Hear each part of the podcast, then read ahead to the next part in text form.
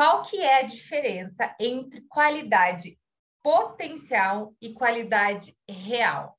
Qualidade potencial é tudo aquilo que eu poderia fazer, qualidade real é o que eu estou fazendo hoje, aquilo que eu estou entregando hoje. Quando eu faço essa subtração, tudo aquilo que eu posso menos aquilo que eu estou entregando hoje no cartório, o resultado disso é desperdício.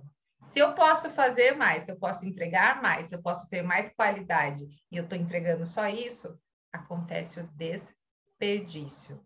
Agora, se eu estou entregando tudo aquilo que o meu potencial é capaz, aí a conta é zerada, tá tudo certo. É para isso que viemos ao mundo, é para isso que estamos com o cartório de portas abertas, é para atender o público e é para deixar o nosso legado.